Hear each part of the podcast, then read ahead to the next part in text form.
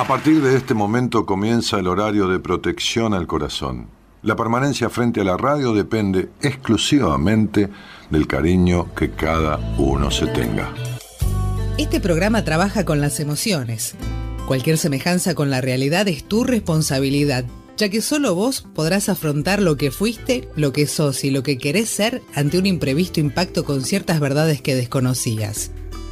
Entendemos que quizás hayas estado huyendo demasiado, es hora de dejar de escapar. Gracias por volar con buenas compañías.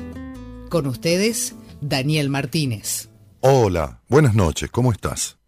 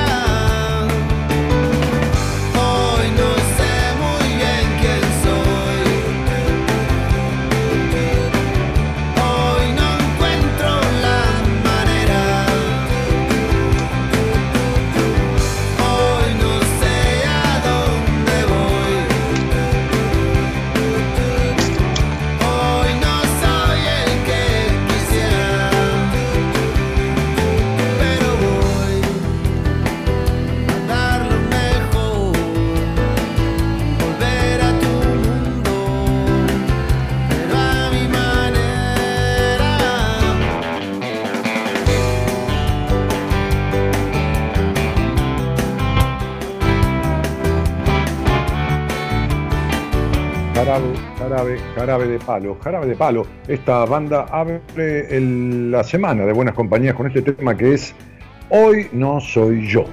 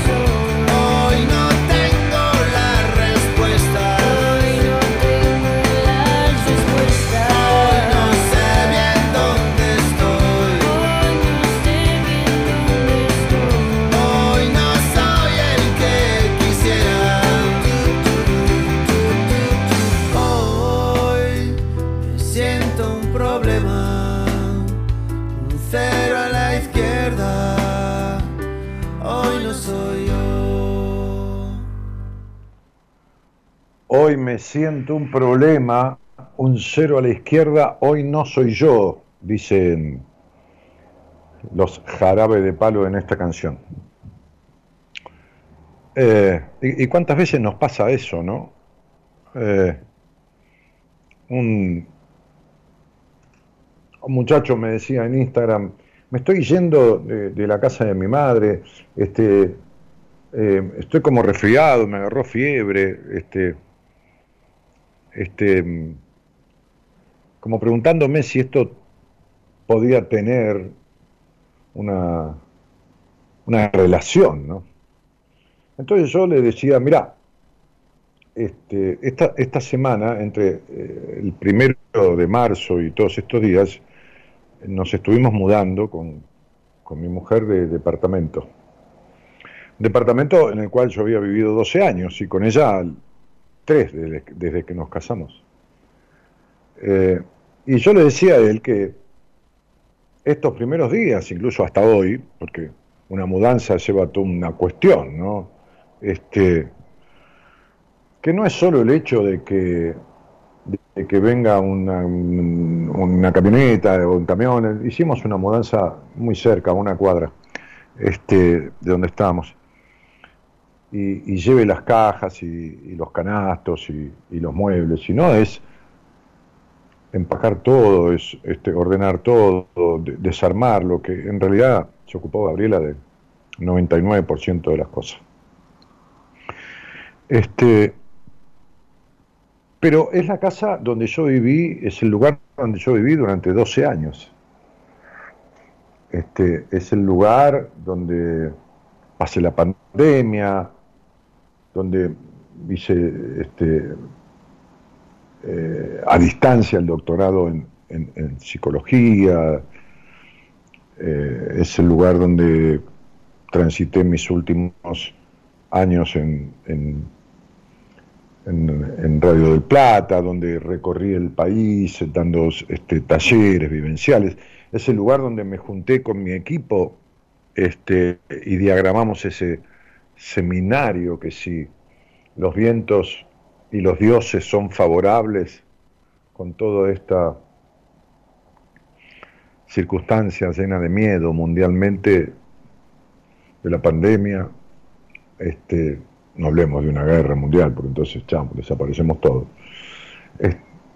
Este, volveremos a esos seminarios en octubre y en diciembre hemos reservado dos, dos fechas, hemos nos hemos sentado a hablar de ese tema con Marita, mi productora general asociada, y, y coincidimos en que vamos a dejar pasar el invierno y, que esto al parecer va decayendo, el tema pandemia, el tema COVID, y entonces para octubre con otro clima, y si todo termina de atenuarse y bajar, entonces nos juntaremos de vuelta con todo el equipo y con las personas que, que se hayan anotado. Hay incluso algunas personas que quedaron anotadas para el seminario en marzo del 2020, o sea, cuando empezó la pandemia, nosotros íbamos a hacer un seminario. Y algunos no quisieron eh, este, retirar la seña que habían dejado, bueno, todas estas cosas este, formales, administrativas que yo no, no manejo, ¿no? Pero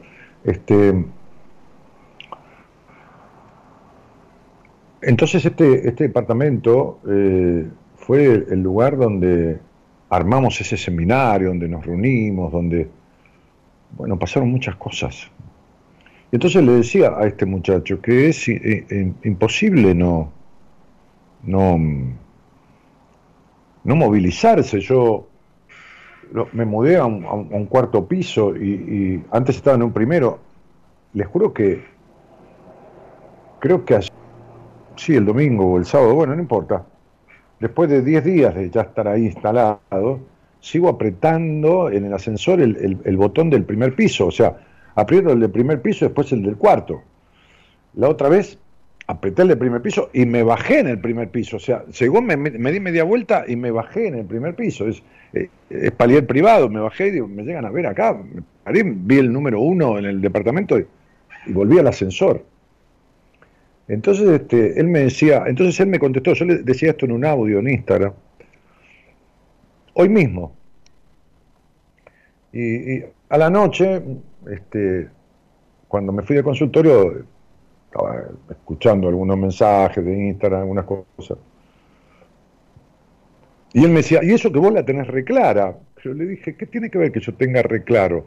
Yo puedo tener reclaro que una mudanza este, puede movilizar, puede angustiar, puede, qué sé yo, por más que sea para mejor, pero eso no quiere decir que no, que no lo sienta, es decir, que uno sepa algo, ¿no? que, que, un médico sepa de enfermedades no quiere decir que no se enferme. Este, el tema es ser consciente de lo que le está pasando a uno, porque le pasa, uno no puede hacer un semejante cambio, pues es un cambio, y pasarlo por alto. Las mudanzas, las separaciones vinculares son, son muy fuertes, eh, porque son correspondencias, es decir, no correspondencias de una carta, pero digo, o de un, correo electrónico, son lugares a donde uno corresponde, correspondió, o sea, un vínculo, una cuestión, o sea, hay gente que decide, decide, no decide, mejor dicho, piensa separarse hace tiempo, este, voy a bajar un poquito el aire porque está muy fuerte, eh, y, lo piensa y lo piensa y, no lo concreta, o sea, no lo decide, cree que lo decidió, pero no lo decide. Y muchos eh, eh, conviven estando como separados matrimonialmente, o, o sea, la pareja no funcionando como tal, pero siguen conviviendo, lo cual es, en general, en la mayoría de los casos, un obstáculo para los dos. Eh, entonces, eh, Oye, tenía, yo tengo muchas cosas en el, en el celular, como cualquiera de ustedes, y encontré un, un, un, posteo de una, de una, de una placa, de como si fuera un cartel de esos de la ruta, ¿viste? Que lo debe tener Gerardo por ahí, porque se lo debe haber mandado la productora, este, o la hermana de la productora, cualquiera de los dos. Eh, y, y, que ahora Gerardo lo va a poner en, la transmisión. Eh, y entonces en base a ese, cartelito, ¿no? Este, posteamos ahí algo que decía, en caso de asfixia, rompa el vínculo. Ahí lo tienen, ¿no? Ahí lo tienen. En caso, de asfixia, rompa el vínculo. Muy simbólico, ¿no? Es como, viste, este, como, como un cartel en la ruta, señalador, qué sé yo, ¿no? Chicos, chicos de colegio, precaución, ¿no? todas esas cosas. Eh, y, en general, en general, la, las, las asfixias vinculares, ya sean del presente o ya sean del pasado que están presentes, producen asfixia. Una, no una asfixia eh, respiratoria en cuanto, no una asfixia pulmonar, sino una asfixia vivencial. Es decir, es como, hay un tema que se, que se llama, creo que de los pericos, ¿no? que, habla de las cadenas en los pies, algo así, ¿no? Después lo pones claro. Este, eh, creo que está el Bayano todavía con los, pericos. Eh, y, y la asfixia vivencial, vincular, son las ataduras, las correspondencias, las pertenencias a las situaciones, a las creencias, a los mandatos que provienen de personas que con la mejor intención o con la peor, o con una intención distorsiva o distorsionada de la lógica humana, dejaron a, a esta persona que se siente asfixiada en el presente, separada de sí misma. Es decir, por eso elegí esta canción, un poco conjugando, ¿no? Cuando, cuando Marita me mandó una serie de canciones para la semana, yo ya había elegido esa placa este, en caso de asfixia rompa el vínculo. Eh, pero cuidado, que muchas veces el vínculo que hay que romper es el vínculo con uno mismo. Porque uno mismo se convierte en representante de los demás. ¿Viste? Uno mismo se convierte en el repetidor de los otros. Ayer yo hice un, vivo con una psicóloga, una licenciada en psicología de la Universidad de Cataluña, eh, bueno, con, muchos posgrados y máster en, cuestiones este, de la sexualidad, de, los vínculos, de, un montón de, recorrido académico. una mujer brillante, realmente inteligente, amena, capaz, agradable. Está ahí en las historias de Instagram, está el vivo. Y, y le decía en un momento, este, los otros en nosotros. Esta frase, los otros en nosotros. Porque uno es un algo, una parte, mucho, un poco, lo que fuera, pero es todos, todos los que pasaron por uno. Y los otros en nosotros a veces son vínculos asfixiantes, aunque no estén más, aunque estén muertos, aunque no los veas más, aunque se hayan ido, aunque te hayas ido, aunque te hayas alejado a 10.000 kilómetros. ¿Saben qué? Este, yo en este momento tengo pacientes de 13.000 kilómetros, de, de, de 12.000 kilómetros, 14.000 kilómetros, también de, de 1.000 kilómetros. Pero digo, de distancias argentinos, algunos otros colombianos, venezolanos, venezolanos viviendo en Estados Unidos, en Panamá, en, España, eh, argentinos viviendo en España, bueno, voy, voy recordando, que se, que se alejaron miles de kilómetros, pero siguen asfixiados. Porque no, hay, no, han, roto el vínculo, el vínculo interno, el vínculo psíquico, ¿no? Eh, eh, es como si uno tuviera cadenas en los pies, pero tiene cadenas en, en su aparato psíquico, en su estructura psíquica. Y entonces, ya sea por la idea de que por lo dicho, por lo aprendido de otros, uno está impedido, lo que hay que entender que cuando uno está asfixiado, en realidad la causa de su asfixia hoy en día, en el presente, es uno mismo. Porque los otros ya no están, o están aún, pero dependen de la decisión de uno. Es decir, uno depende de la decisión de uno. Que el otro esté, que tenga influencia, que no tenga influencia, si tienes tu madre allí a, a 10 kilómetros, 1000 kilómetros de tu casa, o, o, o 12.000, ¿no? Me decía una paciente de, Austria, creo que era, este, que, ya no está, ya, ya, ya, ya no está en tratamiento, ya, ya, ya siguió su vida, ¿no? Este, este, de otra manera, que hablaba con la madre todos los días, ¿no? La reclamaba y esto y lo otro. Digo, sea tu madre, sea tu padre, sea tu ex, sea tu actual pareja, sea, entendé que la, me decía una mujer otro día en Instagram, no, lo que pasa es que yo me quedé porque este tipo era adicto, eh, pero este, me daba pena. El que está con un adicto es coadicto, es adicto al adicto, no, no vengas acá con que la pena ni no la pena. El adicto, el que está con un adicto, es adicto al adicto pero esto no es un invento mío, o sea, que quien va a un grupo de, narcóticos anónimos, de alcohólicos anónimos, este, lo sabe.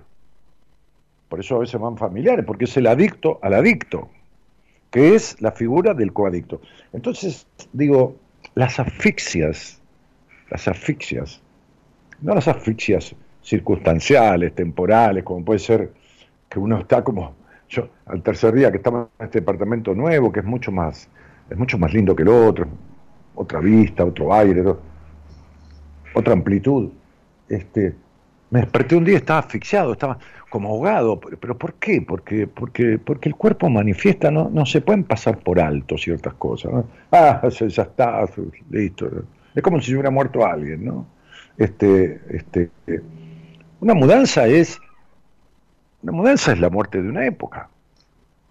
Una mudanza es salirse de un lugar donde pasaron muchísimas cosas, donde uno vivió muchísimas cosas.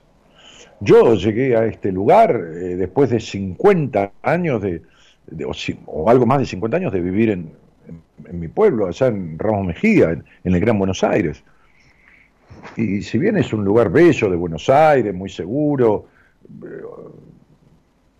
eh, Puerto Madero es, este, tuve que adecuarme, no, tiene nada que ver.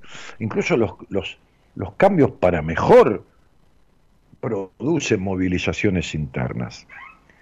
Ahora, hay tanto miedo a ese dejar de pertenecer o dejar de ser, que las personas mantienen, no, no, estoy hablando de lugares, pero mantienen asociaciones vinculares en la realidad o en su interior que les producen asfixia y que realmente no pueden soltar, lo cual no, no, pueden porque no hacen lo necesario, ¿no? Este, no, es que no, no, es que no puedan soltar nunca ni que les sea imposible. Este, por eso, cuando esto ocurre, cuando vos mucho no sabes quién sos, ¿no? Como no tenés claro, hoy no soy yo, no es hoy, un día, uno se pierde un día, pero en un presente continuo, ¿no? No sé bien quién soy, dice la canción. Sé que no estoy donde quisiera. Y no hablamos del lugar geográfico, si es España, si es Estados Unidos, porque yo atiendo gente que se ha ido a 10.000 kilómetros de su casa, o a 3.000, o a 2.000, o de Jujuy a Ushuaia, aquí en Argentina, es decir, de punta a punta del país, este, y tampoco está bien. No es el afuera lo que arregla nada La canción sigue diciendo, no sé la razón, pero aunque lo intento, no, no levanto cabeza. Dice, no levanto cabeza, no, no, no puedo salir de esto, ¿no? Sé, dice, a ver, voy a cerrar esta pantalla acá. Este, a ver, cerrate, mamita. Sí, esperen que va, se me, se me fue la canción. La tenía aquí en la letra.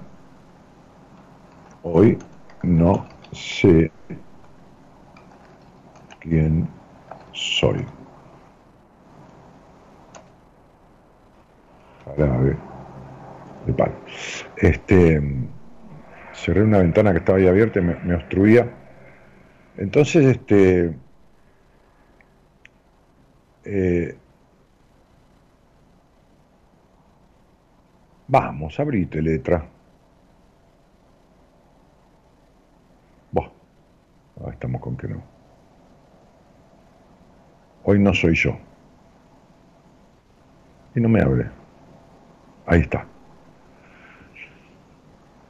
Hoy sé que no soy lo que prometí, lo que de mí esperas. Esta cuestión de lo que uno hagan la propia, hoy sos lo que te prometiste, lo que de vos esperás.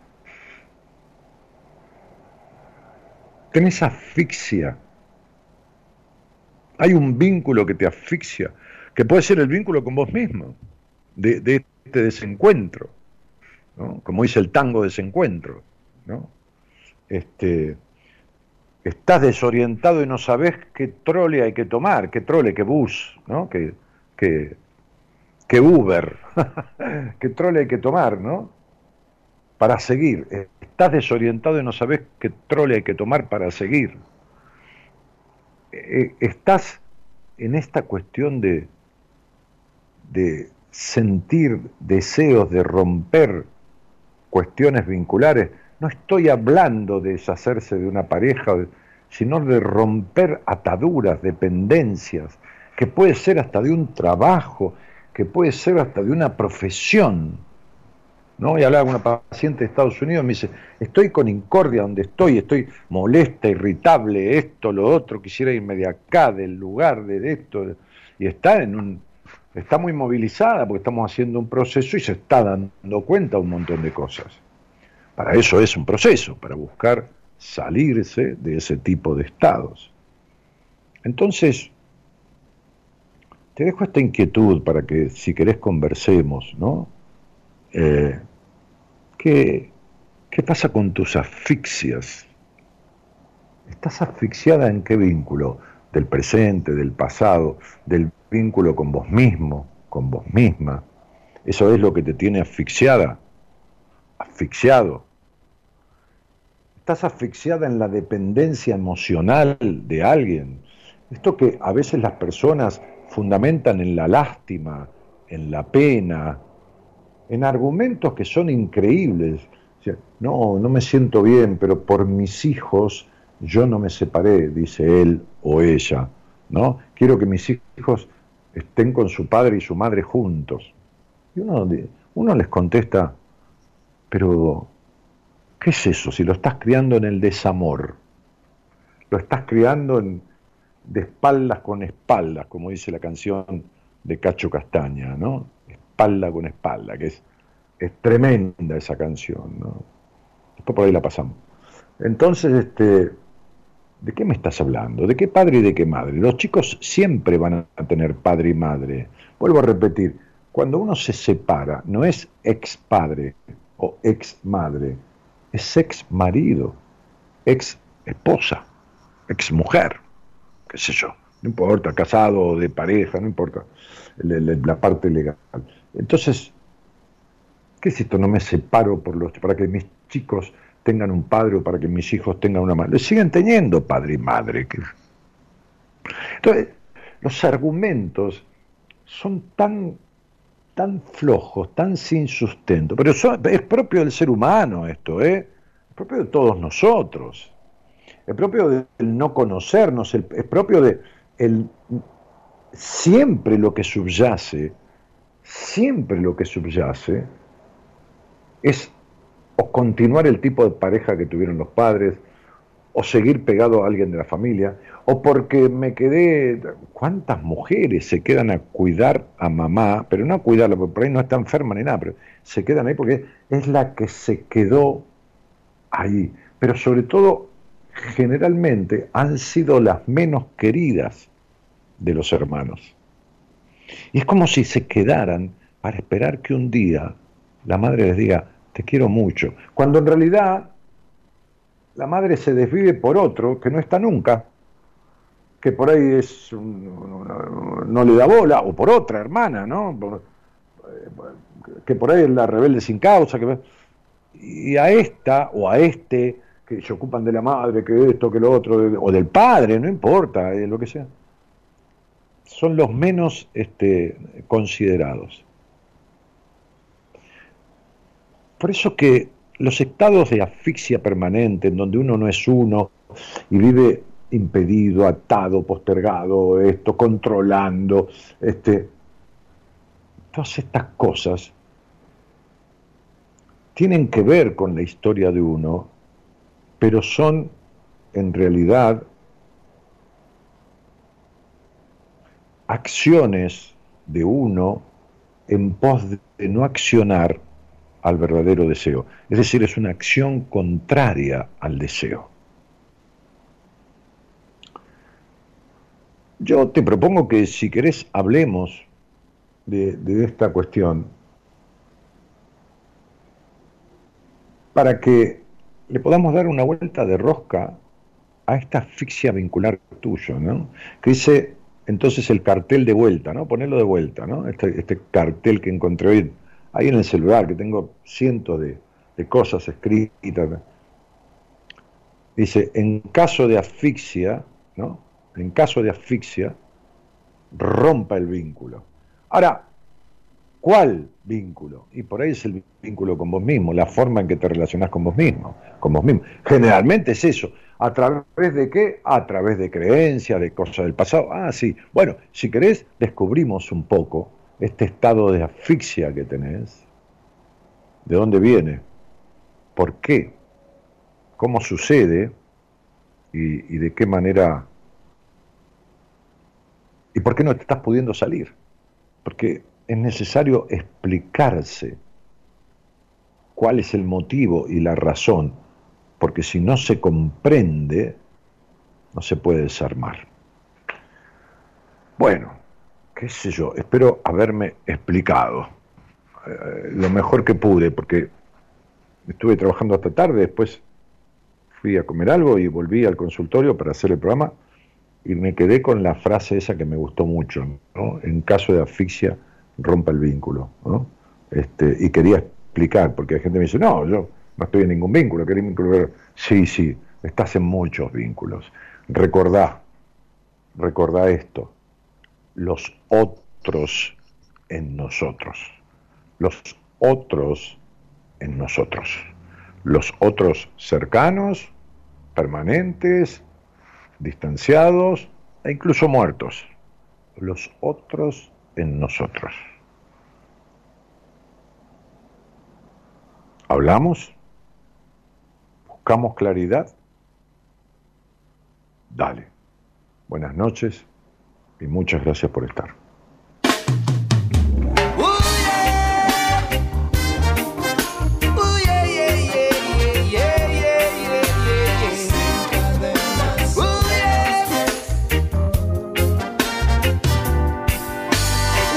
Cadenas sobre los pies, me puse a andar. Hace tiempo quise encontrar el camino, nada escapa, nada muere, nadie olvida, eso lo sé. Nada escapa, nada muere, nadie olvida, eso lo sé. Navegante sin rumbo fui y naufragué. Cada calle, cada rincón, fui conociendo y he perdido, he ganado y he sabido defenderme bien. Y he perdido, he ganado y he sabido defenderme bien. Contengo la respiración, Contengo la respiración. es un día tan claro. En busca de historias felices.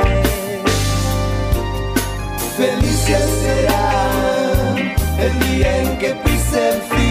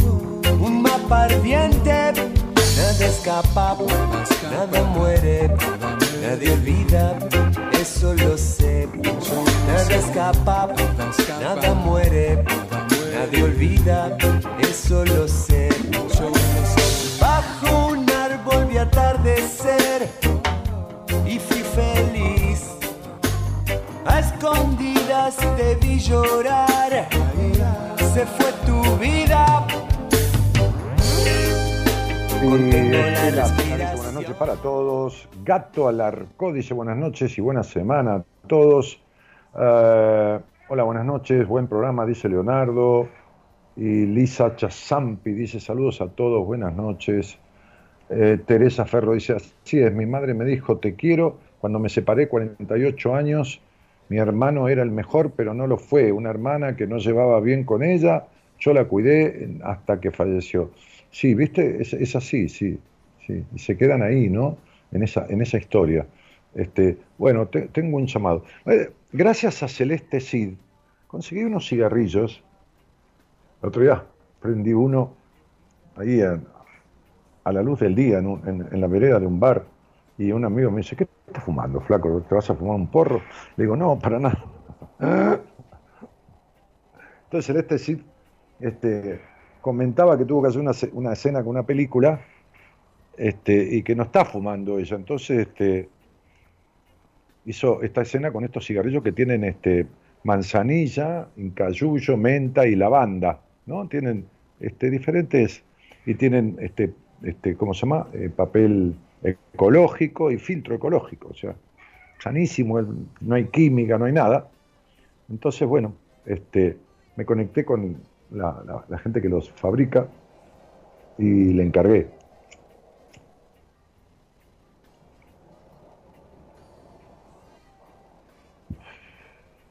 Y, y nada, son chiquititos, cortitos, así finitos, y tienen un sabor diferente al tabaco tradicional, Pero manzanilla, menta, lavanda, incayuyo, todas hierbas sanas. Hola, buenas noches. ¿Quién está por ahí? Hola, buenas noches. Lara Valentina Gómez. ¿Te llamás Valentina? Sí, Lara, Lara Valentina. Lara, está bien, está bien, está bien. No me digas tu nombre completo, vamos a guardar un poquito tú. ¿De dónde sos? Eh, soy de Rafael Castillo, La Matanza. Bueno, Lara, ¿y con quién vivís? Yo vivo con mis dos hijos eh, arriba de la casa de mis papás. O sea, tengo una casa aparte arriba. Sí, sí, sí, sí.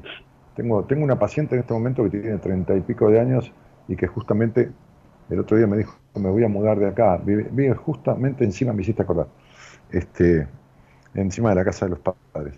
Eh, entonces, eh, y, y, ¿qué edad tienen tus, tus niños? Tengo un nene de 8 años y una nena de 2. 8 y 2. Muy bien. ¿Y, y, y sus padres? Bueno, los padres, eh, al nene lo tuve a los 19 años con un papá y a los 25 tuve a la nena con otro padre. Sí, sí, ya me imaginé, por eso te pregunté por los padres. ¿Existen o, o- o no, o no cumplen funciones? Sí, el del nene existe y vive cerca de casa, de hecho, y es presente de lo que es, digamos, eh, que viene a buscarlo, está con él y todo, pero bueno, por ahí económicamente no tanto, pero bueno, está, digamos, con el nene. Y el Sí, papá Lara, de la nena, Sí, perdón. eh, sí, sí, perdón. El papá de la nena sí también existe y bueno, él no, él ahora no está porque está en, en rehabilitación. Ah, es adicto, Sí, sí. ¿A, a, a la cocaína? Eh, más a eso, pero en realidad eh, mm, más eh, a la cocaína, pero bueno, también consume otras drogas y pero sí es eso más. Che, Lara, ¿y cuánto sé que conoces buenas compañías? Lo conocí eh, la última vez que estuviste al aire. ¿Cómo? Se cortó. Hola. Sí, eh, lo conocí a buenas compañías la última vez que estuviste al aire. Ah, el, el miércoles pasado. Sí. Ok, ok, no hay problema. ¿Tenés alguna actividad, trabajás o algo? ¿O simplemente, eh, bueno, haces de madre y, y- y de ama de casa y arriba ¿no? y todo? Sí, de hecho eh, trabajo eh, y bueno, y aparte, bueno, estoy ahora queriendo volver a retomar mi, mi carrera. Y bueno, y aparte estoy con Carre- mis hijos. ¿Carrera de qué? Estoy en profesorado de arte. Ah, mira. Bueno, ¿y qué te, y qué te trajo aquí, mujer? Eh, bueno, no, lo que me trajo es la situación que me, que me encuentro ahora, que se me está haciendo por ahí muy difícil, porque justo como hoy tocaste el tema ese también de los de los coadictos, ¿no? Que somos la familia que, rodeamos a la persona adicta y, y de hecho justo el miércoles que te empecé a escuchar me sentía, digamos, muy muy mal sin saber qué hacer, a veces me, me agarra como que la locura de, de decir no puedo más con esto, no puedo con mis hijos, no puedo con mi vida, eh, por toda la situación, ¿no? De repente estábamos bien y de repente ya no estamos acá y él tuvo ¿Cómo que renunciar bien? trabajo. ¿Cómo estábamos bien? ¿En cuánto tiempo No. permane- permaneciste vi- conviviendo con este señor siendo el adicto? Con él conviví eh, tres años.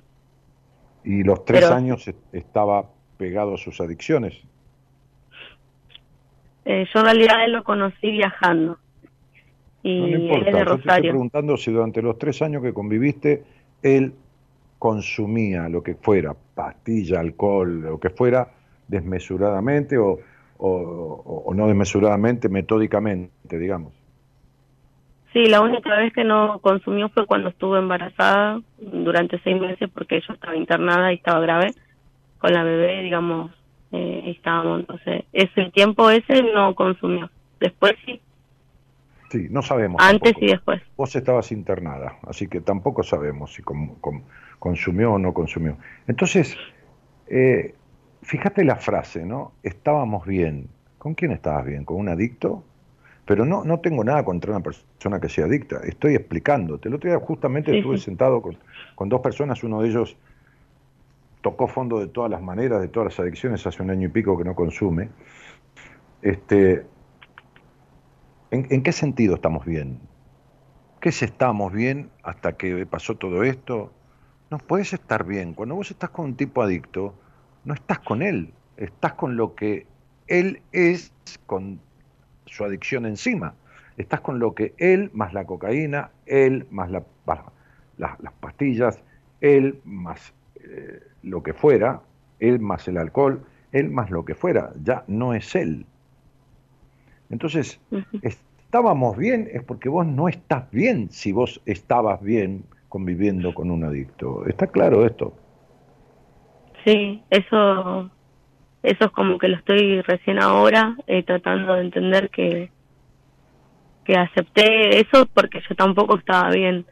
Entonces creo que se volvió muy tóxico la relación eh, y como que, bueno, eh, yo me estoy dando cuenta que él ahora eh, está empezando a ser lo que la verdadera persona que, que él en realidad es. Y, y me duele porque por ahí es como que mm, creo que en realidad ahora me demuestra si realmente me, me ha querido alguna vez o no. Es como que ahora se da cuenta si me Pero el o problema no. no es si él te quiso alguna vez o no, Lara, es si vos te querés alguna vez o no. Es esta cosa de, de, de, de, de la baja confianza que tenés en vos. Es esta historia de tu crianza de sometimiento, es esta, estas cuestiones no, no superadas, tus tremendos enojos. Sí, Lara, decime una cosa. 6, Sí. 3, 18. ¿Recordás tus nueve años? Mis nueve años, Sí. mm, mm, muy poco, sí, algunas cosas. ¿Alguna cosa no lógica para una nena de nueve años? ¿La recordás? ¿En esa edad o, o más chica? A los seis. De más chica, pero a los nunca, seis. nunca, creo que a los cuatro, A los cuatro años y medio. Cuatro Ah, o cinco. 18 letras Cuatro-. A, a los cuatro años y medio. o cinco, Justamente. sí, más o menos alrededor de, Sí, De- no cinco, sé bien la edad, pero nueve, bueno. nueve es el doble. La mitad es cuatro y medio. Está bien. A los cuatro años y medio. ¿Tuviste un abuso sexual? Eh, yo toda la vida pensé que, que no era verdad eso, o sea, como que no, nunca, siempre creo que me lo reprimí, pero a los 20, a los 21 años me di cuenta que eso sí, porque con el profesorado que estoy haciendo, psicología, bueno, empecé a, a pensar y se me veían imágenes y, y cosas que, eh, que sentí en ese momento y y me di cuenta que no podía yo haberme imaginado eso si, si yo nunca lo había visto. Entonces, eh, pero bueno, cuando confronté a mi mamá me dijo que, que, que, que yo estaba mal, que, que estaba loca, que era una eh, atorranta, una cosa así. Y bueno, porque en realidad fue, digamos, el abuso de parte de mi primo y mi prima.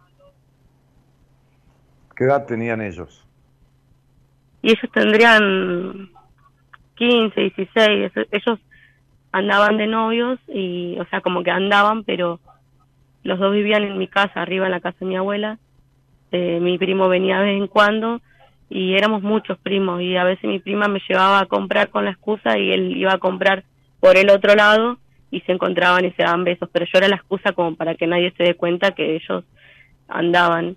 Entonces, eh, y bueno, pasó una situación una vez en la, en la pieza y yo estaba presente y, y me hicieron hacer algo que no, que no, no lo olvidé, evidentemente, pero nunca nadie lo supo, mi papá de hecho no lo sabe. ¿Y cómo te llevas con tu papá?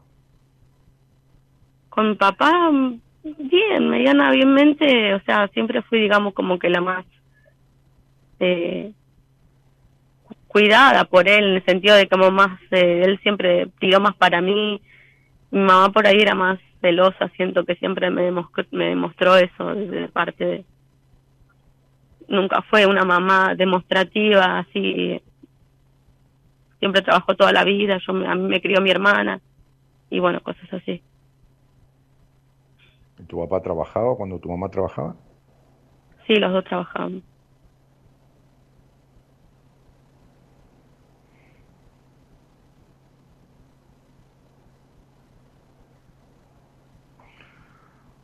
¿Vos crees que fuiste sobreprotegida? No, no, para mí que no, porque si no, no me hubiera pasado por ahí lo que me pasó. No, ¿qué tiene que ver eso? Tu madre también fue abusada sexualmente. Por eso no pudo sostener su ni resolver su abuso y cuando le fuiste a decir te sacó de la manera que te sacó o porque no, no puede ni, ni siquiera evocar esa cuestión que vivió. Sí, en la familia hay muchos casos, digamos, el- eh, supuestamente yo las veces que hablé con ella nunca, nunca, mm, ella me dijo que no fue abusada, pero... Sí, claro que lo eh, fue. De una pero manera o de otra la- lo fue.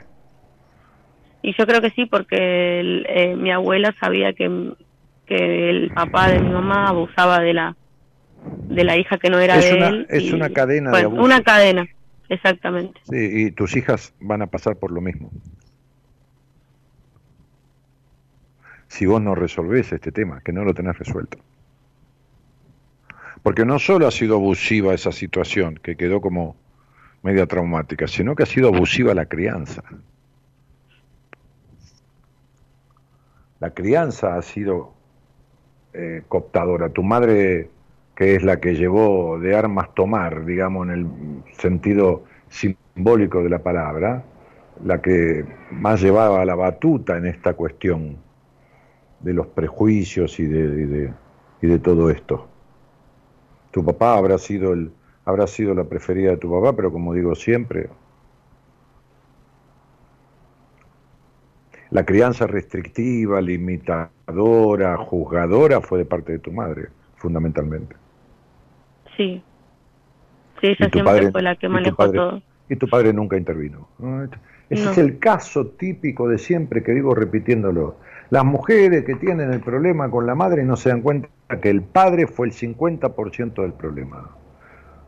Lara, estás con un adicto por los padres desdibujados que tuviste. ¿Crees que tuviste una buena relación con un tipo que no sabes ni quién es porque vivió adicto desde que lo conociste? No estoy diciendo que sea malo ni bueno, estoy diciendo que no sabes ni quién es, porque no sabes quién sos vos, Lara. Cuando la canción dice hoy no soy yo, vos tenés esa cuestión. Vos tenés esta cuestión de no, no, no, no, creciste no siendo escuchada y, y te cuesta determinar. Creciste en el abandono, la sobreprotección del padre y la desconsideración de la madre. Cualquiera de las dos cosas son los extremos del abandono. Y entonces esta cuestión de la baja confianza, del- de la incertidumbre, de, de- de quién soy, de con quién estoy, de que me creo que estábamos bien y durante tres años con un tipo pobre, que estaba enfermo de, de su adicción, lógicamente, es una enfermedad como cualquiera. Este, este, tenés, este, ideas básicas que están mal puestas porque las figuras paterno-maternas estuvieron mal puestas, fueron distorsivas en todo sentido. Entonces, este, bueno, algún día vas a tener que pensar de otra manera, ¿no? Si empezás a pensar, evaluar y poner las cosas en su lugar, ojalá el programa te vaya ayudando, ojalá te alcance, este, pero bueno. Por eso decir, no sé por qué la adora, sé quién es de verdad y no sé si alguna vez me, quién me quiso y todos este, estos problemas, ¿no? Eh, todos estos cuestionamientos tienen que ver con, con no tener certezas, o no, no tener certezas, ¿entendés? Tenés todo ahí en una nebulosa. El abuso, las consecuencias, el abuso emocional que te dejó consecuencias en la sexualidad, el abuso de crianza de tus padres. La madre, los rigores, la, la- la- la- desestimación, la, suciedad en el sexo y, y- y un padre que convalidó eso. Hay mucha cuestión puesta ahí. Sí, yo eh, siento que sí, que mm, todo eso arrastré y, y a veces, bueno, no. Por eso también siento como que hoy hoy me siento como fracasada con, mi- con mis dos parejas que tuve o eh, en la vida misma con mis hijos. A veces no. Es como que no sé. Y Mirá, tampoco Lara, lo, estás- podía estás- ayudar a él. Estás, está, vos no puedes ayudar a nadie. Vos no puedes ayudar a nadie. ¿Qué puedes ayudar? Este, el tener un marido desdibujado viene de un padre desdibujado. Esto es clarísimo. Tu padre es desdibujado en su rol paterno y tener marido desdibujado y no vas a tener una pareja coherente en tu vida. Tenés 27, 28 años, estás en una crisis existencial que se arregla, que no hay ningún problema, pero no sigas buscando tipo, ni el de atrás ni el de adelante, porque va a ser todo lo mismo. El que no sea adicto va a ser aniñado, va a ser, este, este, ¿cómo se llama? Eh, Este, narcisista, el que no va a ser un psicópata, es lo mismo. Entonces, vos tenés que arreglar lo tuyo, que ayudar a quien, si no puedes ayudarte vos. Estás en una zona gris de incertidumbre desde que tenés, no sé, desde que eras adolescente. ¿Entendés? Sí, Y bueno, te- teniendo sexo, quedando embarazada, no sé si deseando un hijo o no deseándolo, pero de todas maneras inconscientemente es un deseo, pero haciéndote cargo y, y otra vez y otra pareja y otro embarazo con un tipo adicto que está enfermo y vos vas y tenés sexo y te embarazás, Lara. Entonces, para un poco la motoneta, pichona, tenés 27, 28 años, vas a conocer un tipo que queda embarazada de vuelta. ¿Viste cuando, ¿viste cuando se le dice a un, a- a- por ahí vienen visitas, ¿no? Entonces el nene está todo el día encima tuyo, está encima tuyo, está encima tuyo, y, y- y- y tu amiga dice, bueno, acostalo. Entonces vos le decís, pero viste que vive encima mío, viste que a veces se dice, los chicos que están todo el día pegoteados con la madre, con el padre. sí, Bueno, así vivís vos, encima de tus padres. ¿Lo entendiste? sí. Nunca sí, te yo- saliste de ahí. Pero no porque te saliste porque te tenías que ir a Luján. No, no, no. Nunca te saliste de ahí emocionalmente. Nunca te saliste de los mandatos de tu madre ni de la desprotección de tu padre. Claro, eso también entendí de que por más que me vaya a donde me vaya, si no corto, No, digamos, lo que tenés que ir es para adentro, no para afuera. No tenés que cortar con nada, tenés que cortar con lo de adentro. Como hice la apertura que hice, los otros en nosotros, la asfixia por los vínculos, a través de gente que no está o que está muerta o que está ahí o que está a mil kilómetros. Es lo mismo, que está adentro de uno, que tiene que ver con, con las creencias, los mandatos y las cosas que te tienen en esta dependencia emocional con baja confianza en vos, que estoy mirando y que rompe todos tus sueños. Y que volvés a aquel abuso en cada relación sexual que tenés. Porque tus problemas sexuales no son de aquel abuso, son de tu crianza. Ujú, Sí, Fundamentalmente. lo entiendo. Sí, si querés saber cuánto es de tu abuso, es el 3%. El 97% es de tu crianza. Madre y padre. Mitad cada uno, ¿eh? 50 y 50. Parejito, parejito.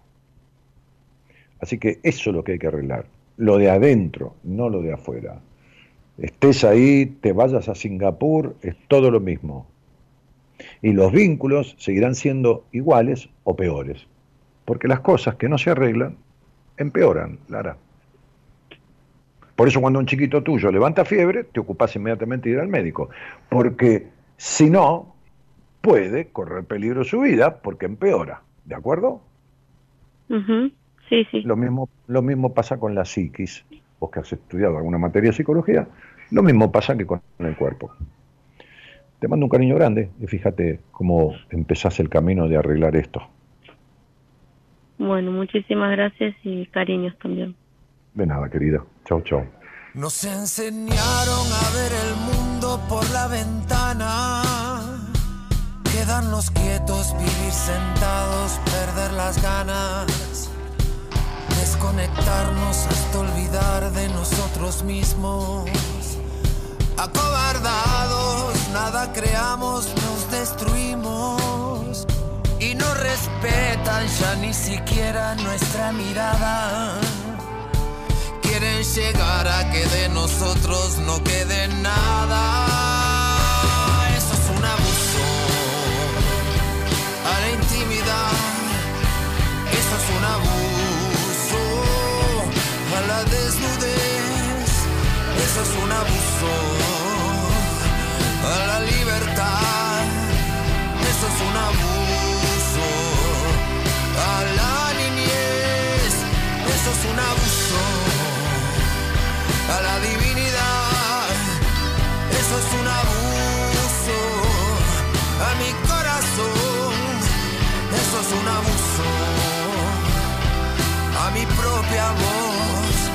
Eso es un abuso al mismo Dios.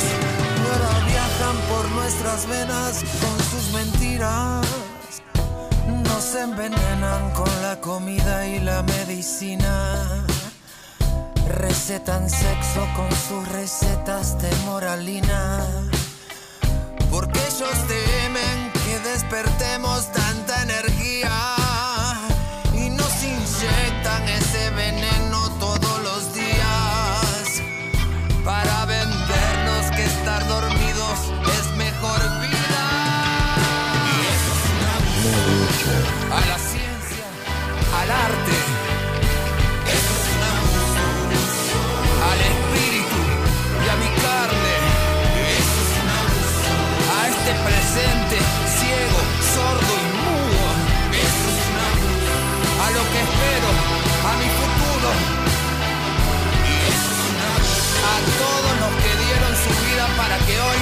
mejor. A los que se levantan todos los días para afrontar este horror.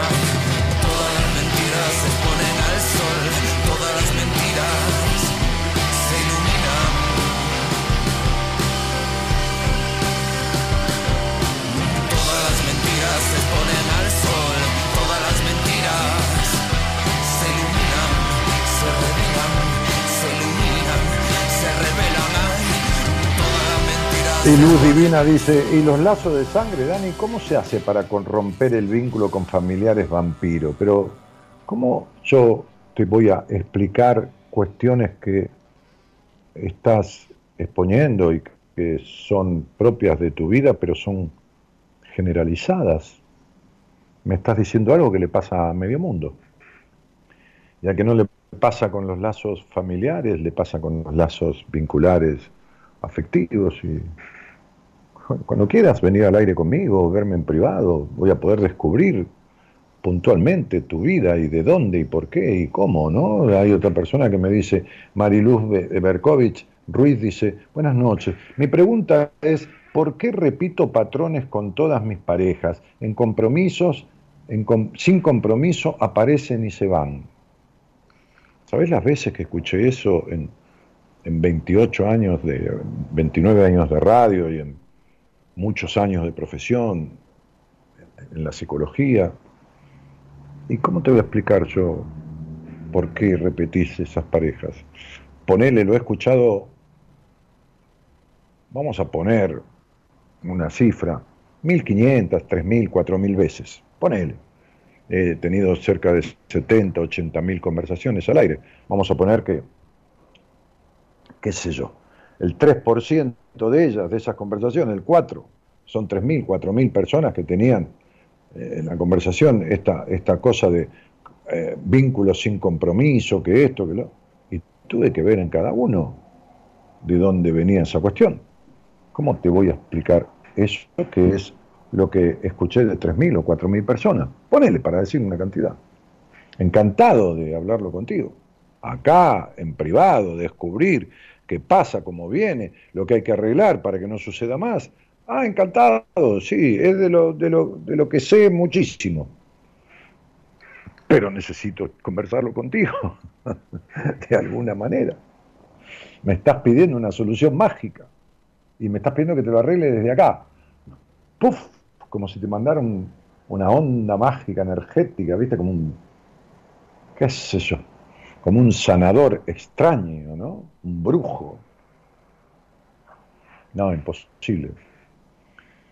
Muy buen programa a reflexionar, dice María Mercedes. Lucha, Mónica Delgado dice, hola a todos, Dani, te buscaba en Face. Sí, pero en el Facebook hay un link que te lleva hasta aquí. Estoy haciendo el programa eh, a través de mi canal de, de, YouTube, que es igual que el Facebook. Daniel Martínez, Buenas Compañías, igualito que el Facebook. ¿Por qué? Porque por aquí podemos pasar música y por Facebook o por Instagram no se puede. Entonces este, decidimos salir de Mark Zuckerberg. Los terapeutas de mi equipo no, lo siguen haciendo por el Facebook porque no pasan música, pero a mí me gusta eh, que, Fernando, eh, que Fernando, que este, estaba pensando en, en mi médico. Le, quiero mandar este tema de, de, Cordera, porque él es muy amigo de Gustavo Cordera. No sé si escuchó este tema que pasó recién Gerardo. Me gusta que Gerardo musicalice y vaya poniendo temas que tienen que ver, que nos hacen pensar también, ¿no? Entonces, como con Facebook no se puede y con Instagram tampoco. Y María Mercedes dice, Dani, ¿cómo se arregla, no? ¿Cómo, cómo, cómo se arregla?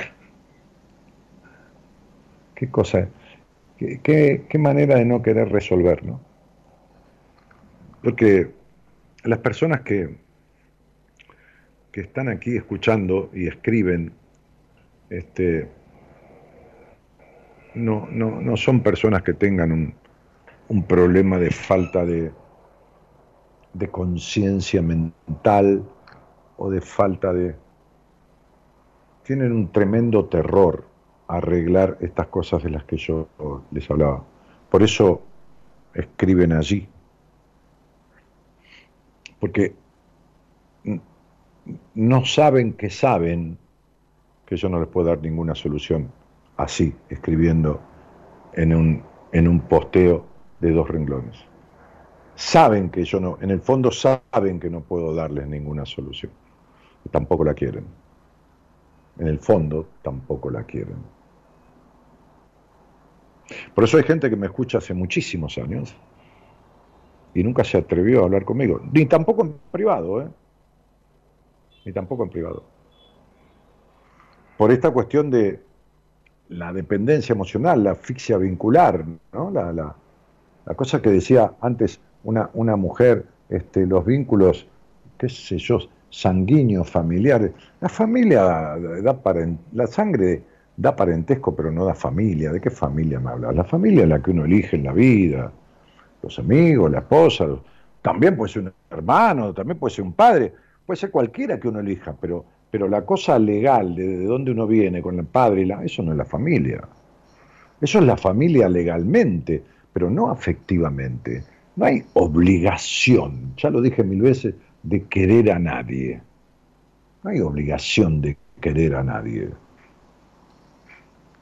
Uno puede obligar a cierta responsabilidad por alguien,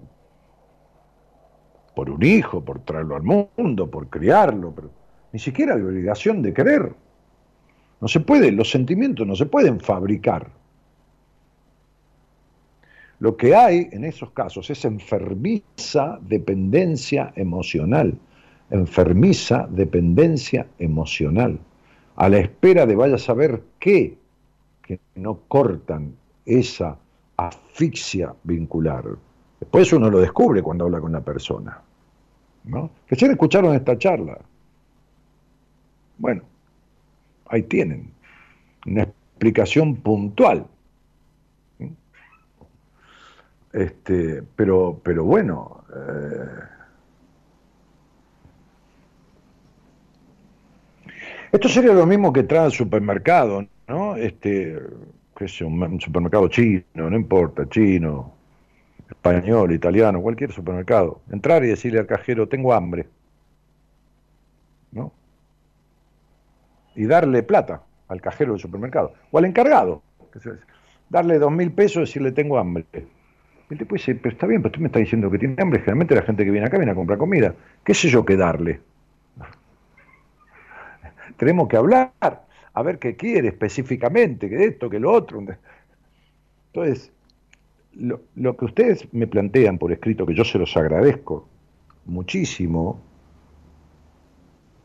eh, es una generalidad.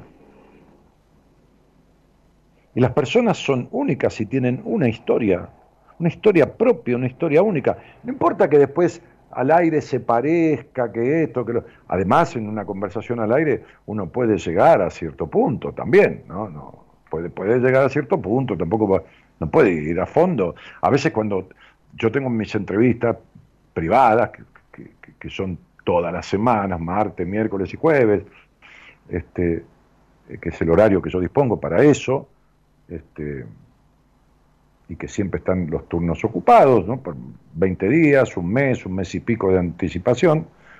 Este, le digo a la persona que, estoy, que me escucha, ¿no? por, ahí es oyente, la mayoría son oyentes, hay gente que viene que nunca me escuchó, que viene recomendada, o que alguien le regaló la entrevista, qué sé yo. Le digo, eh, algunas personas, le digo, ¿te das cuenta por qué yo al aire no, no puedo hablar completamente, si bien ayuda a la conversación y esclarece algunas cosas, no puedo ir a fondo cuando la gente empieza, ¿y cómo lo arreglo? ¿Y cómo? No, no tengo manera. A veces las conversaciones al aire, por supuesto que es mucho más que un mensaje, por supuesto, muchísimo más. Y alcanza para dilucidar bases, pero no alcanza para resolver.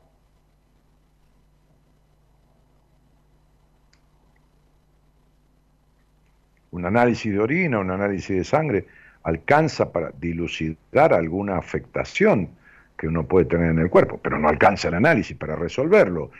Uno encuentra, cuando hace el análisis, encuentra, qué sé yo, el médico, el camino de salida, dice, bueno, acá hay, qué sé yo, anemia, bueno, hay, no sé, lo que fuera, este colesterol, bueno, el tipo, ¿eh? este, una hiperglucemia, qué sé yo, no importa, algo, entonces, bueno, vamos a trabajar en pos de esto con tal medicación. Bueno, lo mismo es desde la psicología. Sí, sí, sí, a mí me cuesta muy poco encontrar las bases, la causa y establecer el camino de salida. Pero para esto hay que tener, hacer un análisis, no de sangre ni de orina, pero un análisis del caso individual de esa persona. Por eso yo les digo, ahí está el teléfono, hablemos con todo mi cariño, ¿no? Acá al aire no, no, no, no, cuesta nada, no hay que pagarlo, no nada. Luis Chazampi dice, me hiciste acordar la canción Lisa tiene un amor, ultramar brilla en la oscuridad, ella es mi espejo y refleja lo que soy, suele ser duro aprender. Teresa Ferro dice, yo pedí de hablar con vos, pero no puedo pagar los honorarios y te sigo hace años en Radio del Plata. ¿Y por qué no hablaste al aire conmigo, Teresa? Si no hay, que, no hay, no hay, honorario de nada. Lógicamente, es mi trabajo, mi profesión, años de estudio, años de, de, títulos anteriores, de estos títulos, de estudios en el exterior. Es mi, mi forma de vida, ¿no? Como yo tengo que pagarle, que sea al médico o al supermercado cuando voy pero yo no tengo oportunidad de hablar así como la mayoría de las personas tienen conmigo, este, este, de esta manera. Podés hablar conmigo acá. Algo es algo, decía abuelita, ¿no? Entonces, si vos encontrás el justificativo de que no podés hablar conmigo en privado, pero tampoco, bueno, entonces estás queriendo seguir como estás. Sí es correcto, dice Laura Sala. Cada uno tiene situaciones muy personales que determinan nuestra vida. Gracias, Dani. Sí, claro. Saludo de San Juan, dice Celina. María Mercedes dice, bueno, no, ya, lo leí eso. Este, te escucho de Santiago del Estero, dice Carolina Martínez. Eh, bueno, y, muchos saludos eh, de, muchas personas que están ahí. Eh, bueno, nada, el teléfono es 54 9 11 31 03 6171 para mandar un WhatsApp. No llames, está ahí en la transmisión el teléfono. No llames, por favor, porque si no le interrumpís el teléfono a la producción. Mándale un WhatsApp a ese número que figura ahí y decirle quiero hablar con Dani. Bueno, de esto se trata, no hay, no hay mucho misterio. Y, y hablamos y tratamos, tratamos, porque todo es un intento, en esa charla de encontrar causas que te afligen, los por qué, los cómo, los para qué, e incluso alguna explicación que te dé un darte cuenta para poder emprender el camino de salida. Es eso. No es ni más ni menos que eso. O venme en privado. Yo no obligo a nadie. Este, entras en www.danielmartinez.com.ar y ahí tenés un formulario para llenar y te envían información de todo lo que simboliza una entrevista conmigo, los días que, que hay horarios disponibles y, turnos y toda la información. En fin, no hay peor tarea que la que no se hace. Si no hablamos por acá, si no hablamos en privado, si no lo ves con nadie, si no lo tratás, entonces empeora. Vamos, Gerardo.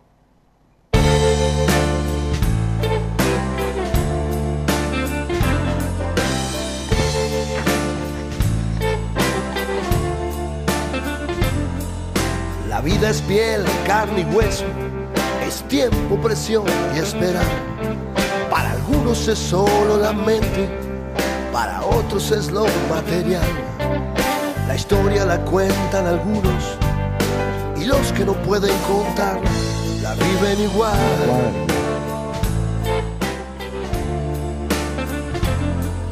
Si cuando llegas a tu hogar, cada noche se pensás un día más, un día más se me va.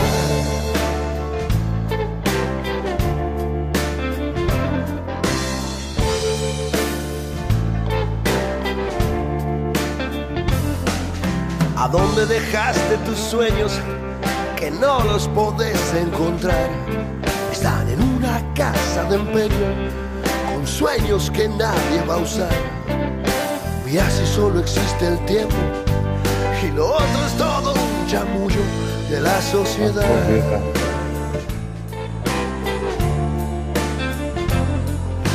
¿Por qué no reflexionas?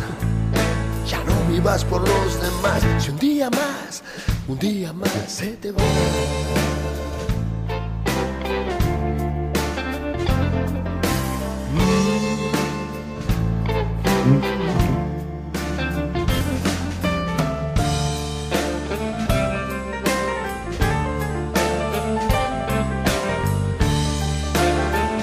Y ese día más, como dicen ellos, no se recupera nunca.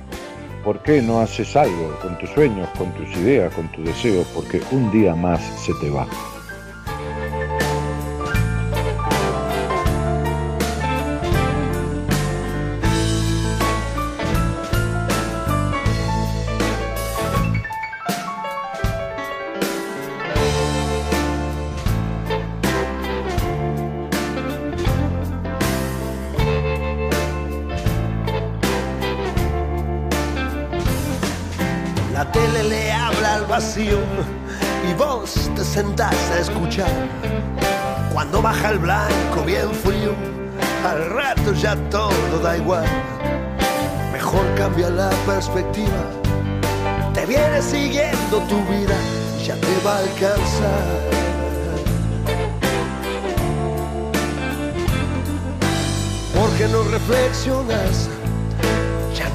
Por los demás. Si un día más, un día más se te va.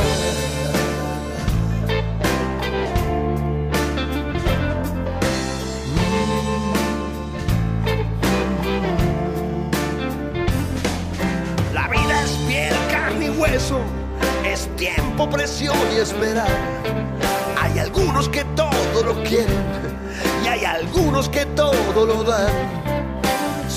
Somos esclavos del tiempo, saquemos de todo el jugo antes del final.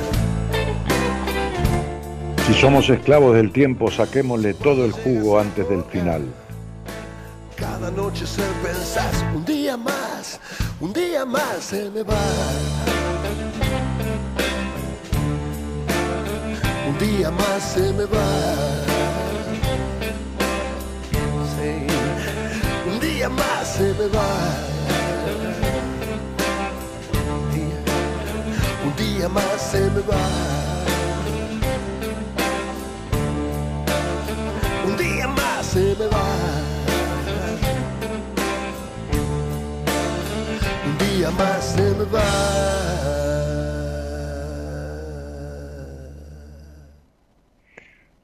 Eh, el otro día atendía yo en una entrevista privada a una mujer del exterior, de otro país de Sudamérica.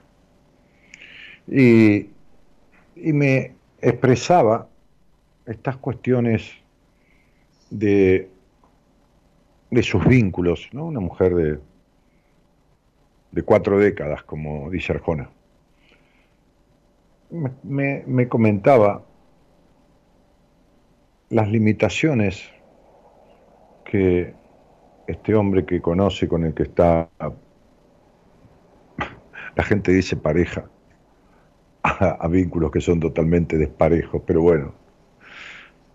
Y entonces me acordé de un poema que en un, en un, en un espectáculo que hice con un amigo que es cantante profesional en, en un lugar eh, tan icónico de Buenos Aires como es Clásica Moderna, hicimos algo juntos entre sus canciones, mis reflexiones y mis poemas. Este,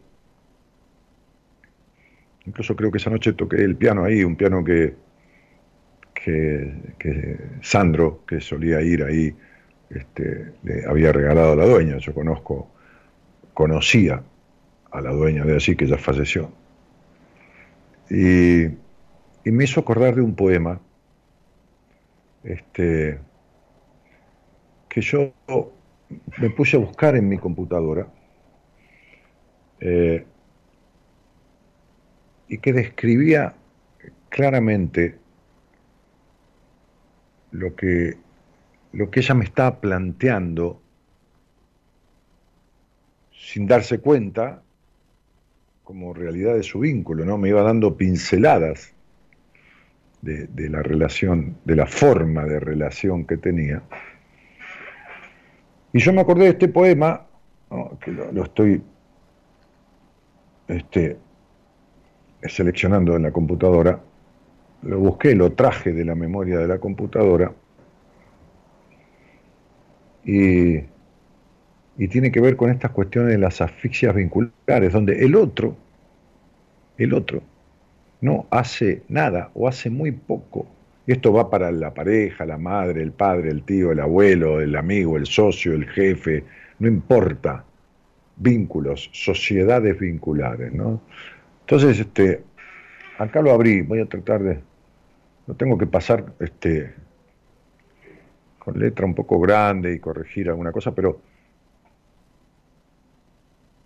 poneme una musiquita, Gerardo, este, un, un, fondito de musical para, para acompañar esto. Así lo leemos. Que, seguramente más de uno se va a ver este, representado. ¿Tenés ahí algo?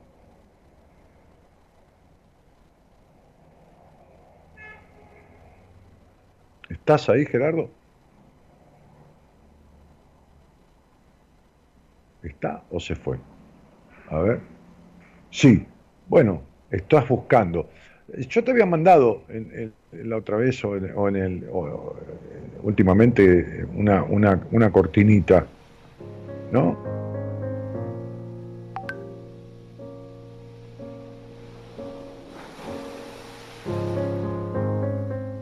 Bajito, bajito, bajito. Es así.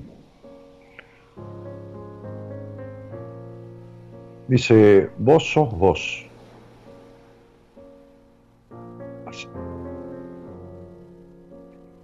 Así. Con un realismo que a mi amor le suena a frialdad. Vos sos como sentís ser. Das, no das, vas, venís, llorás, reís, y así sin más es tu vida. No, le cambies el volumen, déjalo siempre parejo, bajito, padre. Y a mí eso, y a mí eso me molesta, ¿sabes? Porque yo desearía que fueras de otra forma. Querría que fueras, sacalo, Gerardo, porque me lo subís y me lo bajás, sacalo, sacalo, lo voy a leer de vuelta. Me lo subís y me, o se sube y se baja, está mal el volumen. Vamos de vuelta. Vamos a leerlo en seco, sin, sin fondo. Eh, este poema tiene que ver con cualquier vínculo que la gente cree que es parejo, sea hijo, padre, padre, hijo, socio, socia, hermano, novio, qué sé yo, jefe, empleado, empleado, jefe, lo que quieras. Y dice, vos sos vos, así con un realismo que a mi amor le suena a frialdad, que a mi amor, amor de amigo, amor de pareja, amor de hijo, amor... Vos sos como sentís ser, das, no das, vas, venís, llorás, reís, y así, sin más, es tu vida. Y a mí eso me molesta, ¿sabes? Porque yo desearía que fueras de otra, de otra forma. Querría que fueras a mi manera, que me vieras como quiero que me veas, y que me quieras como quiero que me quieras. Que sueñes mis sueños, que anheles mis anhelos. Que no mires mucho a nadie, que tu amor hacia el mío viaje como el viento, sin obstáculos, sin tapujos, sin fronteras. Pero vos sos vos, y a mí me molesta. Pero, pero no te lo digo mucho. Y hago como si nada muchas veces. Es más, a veces hago como si me gustara. Pero, pero me canso, ¿sabes? Y entonces me propongo que dejes de ser quien sos, o que dejes de ser como sos, y me vuelvo luz a oscuras, y me hago sol cuando hay luna, y me salgo de mí para llegar a vos, y vos ahí, vos seguís siendo vos. Pero yo no me rindo, y entonces sigo. Y dejo lo que hacía para estar más cerca, y me voy de mi gente, y me olvido de todo y hasta cambio la ropa. Y si hiciera falta me saldría de mi piel para meterme en la tuya. Si hiciera falta dejaría de ser más totalmente quien soy para que fueras quien quiero que seas. Pero vos, vos seguís siendo vos. Y entonces yo me apasiono, me obsesiono, me enojo, me enloquezco, me digo para dentro mío que ya será, que falta poco, que lo que pasa es que no querés admitirlo, que tenés dureza, que solo es coraza, que es un personaje, que a mí, a mí esto no me pasa. Que el problema es, el problema es tu pasado, que te han herido, que te equivocaste, que tenés miedo, que anduviste errando y que ahora ahora estás en un encierro, pero que es irreal, que no es así, que te forzás a ser quien mostrás ser, porque esto, esto que me pasa, a mí no me pasa. Porque, ¿sabes qué? En verdad vos me querés. Porque, porque va a ser así algún día. Y vos ahí, siendo quien sos, con alguna que otra mueca, ¿viste? Que yo interpreto como una señal de, de que sí, de que estás cambiando, al fin, que yo interpreto, pero en verdad será así y sufro desde el alma hacia los ojos que se empeñan en ver lo que quieren y me darían mil pedazos para que estés conmigo como yo deseo. Y sigo cambiando para lograr convencerte y sigo yendo a donde sea, hasta el fin, hasta donde nadie ha llegado, para que te des cuenta de una vez que esto que yo siento es cariño, es amor, del de verdad que lo que han sentido antes por vos es mentira. Y que lo que vos sentiste por alguien también fue mentira.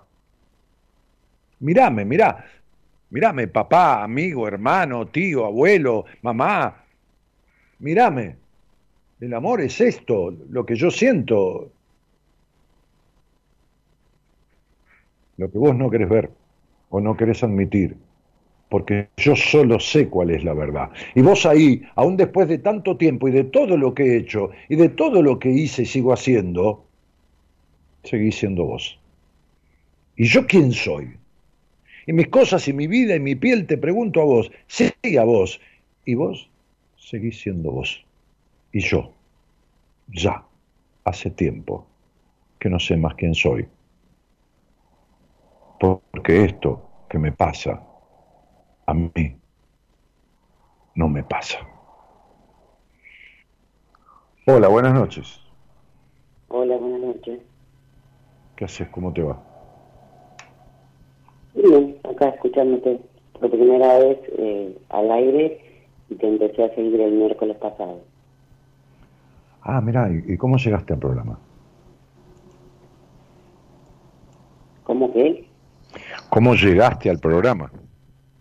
Me recomendó una amiga ¿Y de dónde eres? ¿De qué lugar del mundo? de la ciudad de Las Flores. Ah, sí, Las Flores, provincia de Buenos Aires. Sí. Eh, alguna vez anduve por ahí hace años. Entonces, eh, ¿qué te pasó cuando escuchaste el programa la primera vez? ¿Qué, qué dijiste? ¿Quién cuerno se cree que es este tipo? ¿O, o- o te pasó algo más o menos favorable? Eh, no, me gustó cómo hablas. Eh, en realidad yo mi amiga le dije que quería hacer terapia, que vengo mal emocionalmente hace un tiempo y es como que no le estoy encontrando la punta del hilo. ¿Y, y vos con quién vivís, María? Con mis hijas y mi marido. ¿Y, y tus, Tengo tu marido? cuatro hijas, tengo cuatro hijas eh, y mi marido. Y ese marido es el padre de las cuatro. No, es el padre de las tres más chicas. Ok. Es el padre de las tres más chicas. Ok. ¿Y la, la mayor cuánta diferencia tiene con la que le sigue? Eh, tiene 22 años y se llevan 5 años con la, con la otra, con la segunda, Sí, que tiene 17, claro. sí. Y decías que hace tiempo que vos querés, o querés hacer terapia, eh, o, o- o Y que ya hacer- lo intentaste. O sea, no, en realidad hace varios tiempos que vengo mal porque, o sea, tengo artritis reumatoidea, sobrellevo una enfermedad, en, entre medio de todo esto, bueno, me casé, me separé, la historia es larga. Eh, me llevé siempre mal con mi mamá, mi mamá falleció hace un año y medio y bueno, es la parte que no puedo manejar, lo emocional con mi mamá. no podés manejar lo emocional con tu mamá, con esta madre ya, ya muerta. Ajá. siempre me llevé mal con ella. Bueno, Pero está bien, cuando- ahora, no te, ahora, ahora no te llevas, ya, ya no hay oportunidad de llevarse mal. ¿Y por qué crees que no podés? ¿Qué es lo que vos crees? Con tus palabras, ¿eh? Decilo con, con- con tus palabras, sea cuáles fueran. ¿Qué es lo que crees que no podés manejar con esta mamá muerta? Creo que no lo puedo manejar porque se lo despertó cáncer de páncreas y en cuatro meses falleció. Más allá de que yo siempre me peleé, hice todo porque estuviera bien y tratar de, de cuidarla y protegerla, tal vez lo que no hice antes. Que siempre me llevé mal, entonces cuando supe que tenía cáncer y más en el lugar donde estaba, intenté hacer todo, pero no pude hacer nada. Pero ¿qué es lo que vos no podés manejar? Eso es lo que hiciste. ¿Qué es lo que no podés manejar? No entiendo qué es lo que no podés manejar. O sea, lo, lo emocional, no puedo ir al cementerio, no, no puedo llorar. Eh, ¿Y por qué tendrías que ir al cementerio o tendrías que llorar? no sé, porque me juzgan. O sea, la, la historia es que un día vino una amiga y era el día de la madre y hacía poco que había fallecido mi mamá y yo a mí no me sale ir al cementerio, no puedo ir al cementerio. ¿Y por qué te tiene que Mm. salir ir al cementerio? ¿Por qué hay que ir a un cementerio donde no hay nada? O sea, lo que me pasó es que la señora esta me dijo, ¿cómo me va a ir al cementerio? Está tu mamá. Y no, no puedo, le digo. A ver, tu madre vivió llenándote de culpa. Vos vivís llena de culpa. Tu crianza fue culpógena. Tu madre era una dramática, no feliz, controladora, y vos sos exactamente igual. Y viene una señora que es cualquiera y te sigue llenando de culpa. Nadie llena de culpa a quien no tiene culpa. O sea, si yo me siento aquí, me cruzo de brazos y te digo, meteme toda la culpa que quieras eh, adentro, que yo, mis padres están en un cementerio parque, donde está mi tía también, una tía que vivió con nosotros, que yo quise mucho, este, y, mis padres murieron hace eh, 12, 15 años, digo, diferentes fechas, este, y yo he ido al cementerio, por ahí cuatro veces, tres, cinco, alguna me acompañó mi mujer, en 15 años. Pues Yo ahora dará como 8 años, 7 que no voy. Es tan lindo el lugar porque es muy bonito. Que, que- que andando por ahí alguna vez bajé y fui hasta la tumba. Pero por, una cuestión, qué sé yo, no sé, casi formal, pero, pero cuando yo, eh, hoy no me acuerdo, hoy estaba mirando un rato, cuando terminé de atender estaba mirando un ratito que quedaba del partido de Racing, mi padre era de Racing, yo también, este, y jugó un muy buen partido, hizo cuatro goles, y yo pensaba, y decía, viejo, ayer fue el cumpleaños de mi padre, este, o, fue el día en que cumpliría años, ¿no? Este, y yo pensaba, si estuvieras viendo jugar a Racing así, ¿no? Uno, uno lleva, como yo decía hoy, los otros en nosotros. Lo que hay en un cementerio no es ni tu madre ni nada que se le parezca, ¿no? Pero ¿sabes qué pasa? Eh, Vos sos de, del tipo de personas, no sos, estás siendo, porque nadie es nada, uno va siendo, ¿no? Este, este, si no, el que es carnívoro no se podría convertir en, vegetariano y al revés, y el que es creyente no podría ser agnóstico, o el agnóstico creyente, va, el que yo tengo un, un- un un- psicólogo en mi equipo que fue cura 13 años, y él dejó la iglesia, desencantado de la iglesia por sus motivos, este, un poco sé yo cuáles son, no es que la iglesia lo echó, ni que tuvo ningún problema, él mismo dejó la iglesia y se puso a estudiar psicología y después se casó y tuvo dos hijos. La gente va siendo, nunca es. Pero vos venís siendo esta mujer este, tan estructurada, tan, tan, tan creída de que, de que tenés la verdad este, cuando discutís, tan, eh, con esta madre tan intrusiva que, tuviste, hoy parece que es el día de los padres que no existen, este, con este padre que nunca existió tu vida. No, no, no, no. Si, vos supieras numerología, verías que hay un número que representa en ciertos lugares que, marca que el padre estuvo desdibujado o que pudo ser sobreprotector. Es, es un número que identifica este, la- ciertas características del padre en el estudio numerológico. En un estudio numerológico, te voy a contar el tuyo eh, simplemente de manera este, formal, 4, 8, 12, 13, 14, 15, 16, 17, 18, 19, 20, 28, 30, 32, 30, aproximadamente 35 números diferentes que provienen de todos lados, que hay que conjugarlos. No hay ni un solo número que represente a tu padre. Ni uno solo. Es como si fuera, como si hubiera visto un, un álbum de figuritas que vos a lo mejor juntaste y falta una y no está ni siquiera el dibujo de la figurita. Bueno, así, no está nada de tu padre. No, mi padre nunca estuvo. Mi papá siempre trabajó y vivía lejos. No, no, pero no importa, no, no importa. Cuando estaba el domingo, el sábado, es como si no estuviera, como si nunca hubiera estado. Porque no influenció nada, no, no, no intervino, no, no. ¿Entendés? Es como, es como si hacemos una sociedad, vos y yo, y vos pones, qué sé yo, 99 mil pesos para la sociedad y yo pongo un peso. En esta sociedad, en estas figuras materna-paterna, ¿no? Este, pero no estoy echando culpas, te estoy explicando.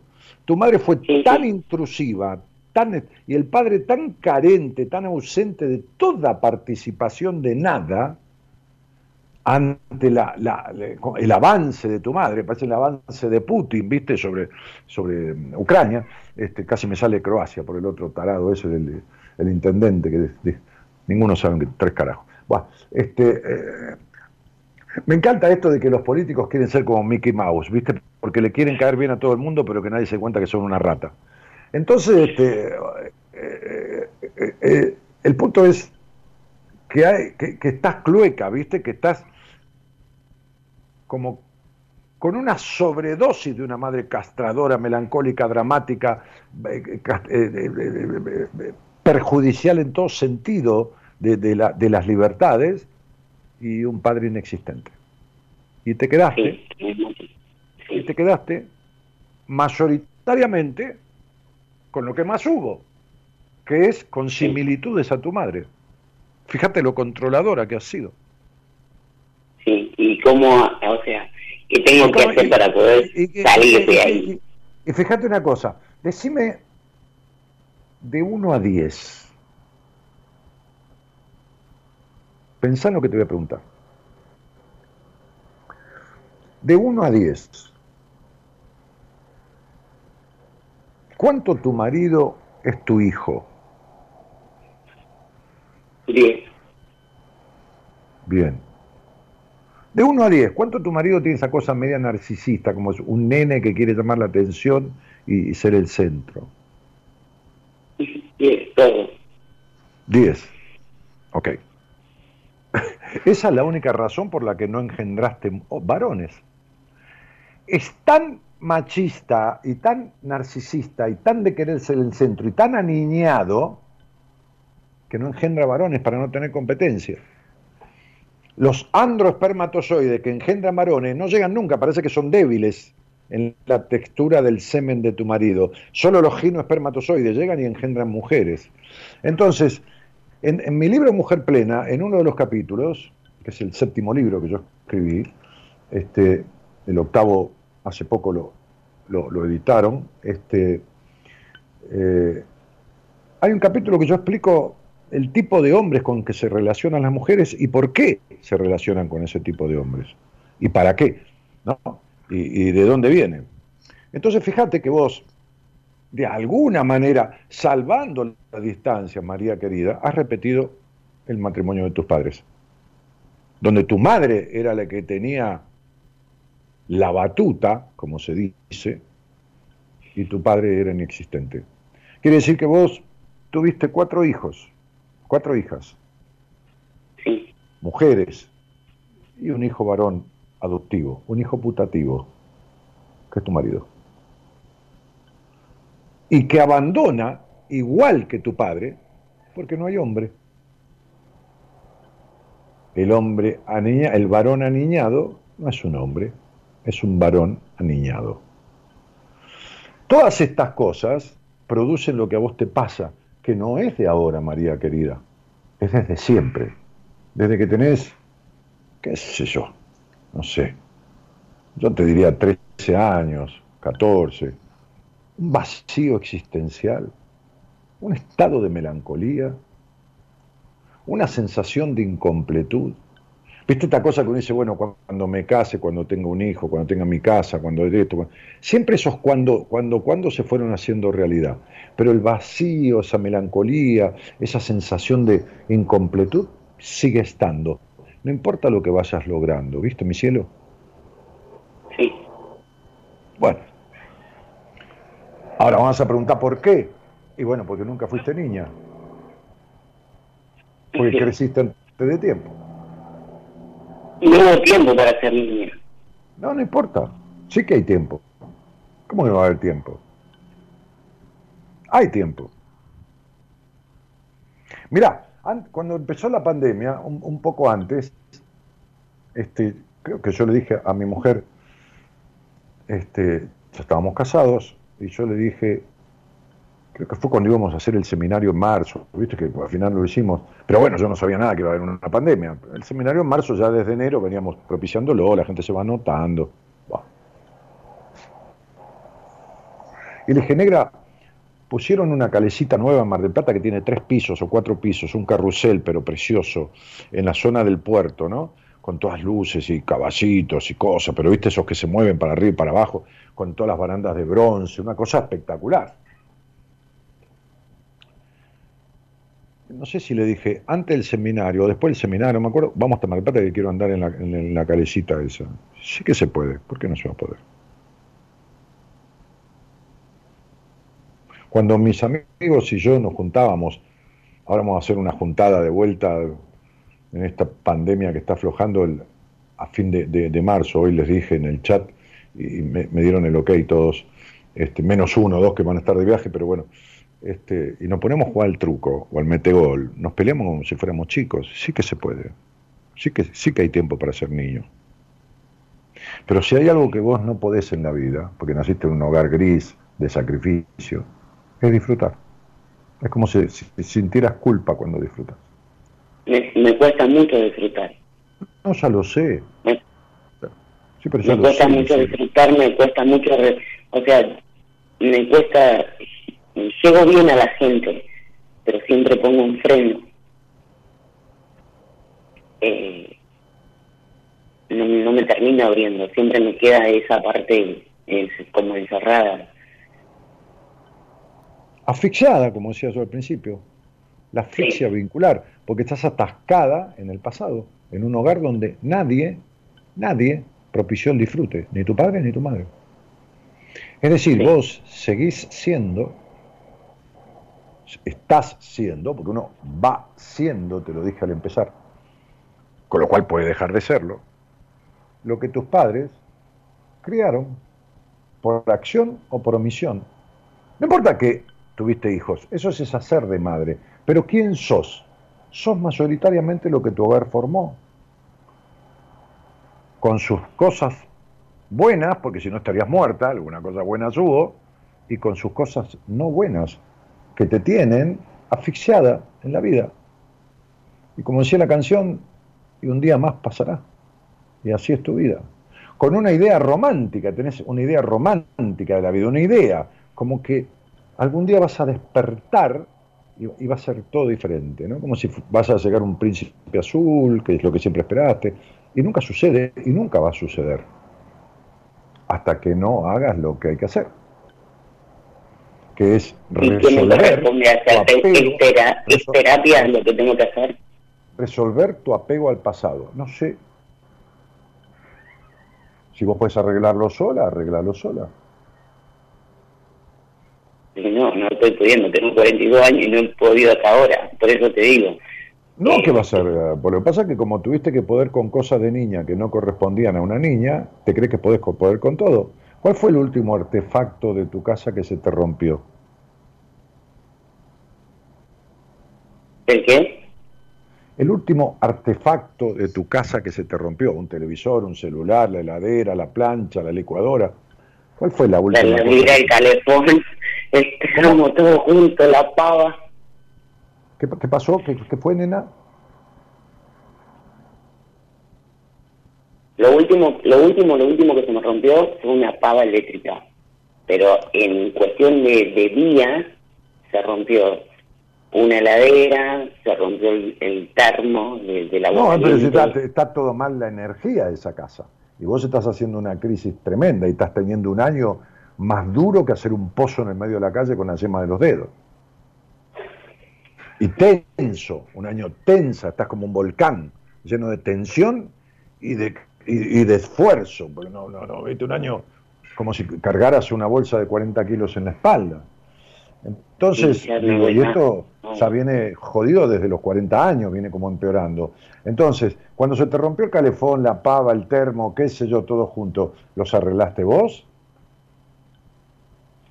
No, yo lo compré. En realidad el, que se encarga de arreglar o de cambiar es, mi marido. Bueno, que es un técnico en eso, o sabe de eso, de arreglar una pava eléctrica. Sabe, conoce. Sí.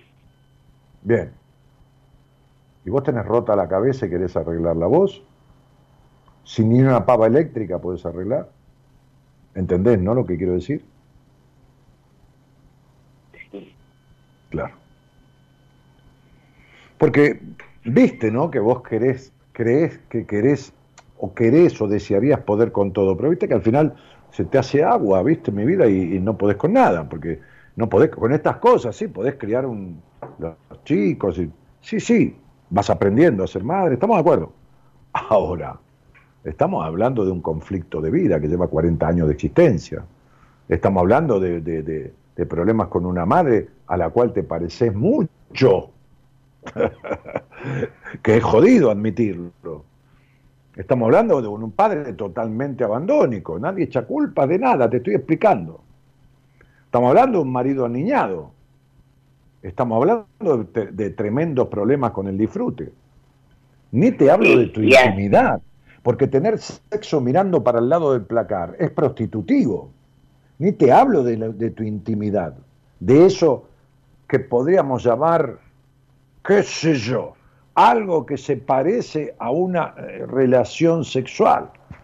¿no? Ni, te voy a hablar de ese tema porque ya entramos en algo que está de 0 a 10 en 0,1 la evolución. Entonces, digo, te estoy hablando del disfrute nomás de jugar en la vida, ¿no? De, de, de, de- amistad, de jugar al, qué sé, una clase de salsa, de, teatro, de jugar al bowling, no sé, de jugar, como, como haría cualquier chico. Bueno, María, algún día vas a tener que decir, este, este, voy a dejar de, de que de pasar en la vida, de pasar en la vida, esperando que las cosas se arreglen cuando en realidad empeoran, y hacer algo para resolverlo.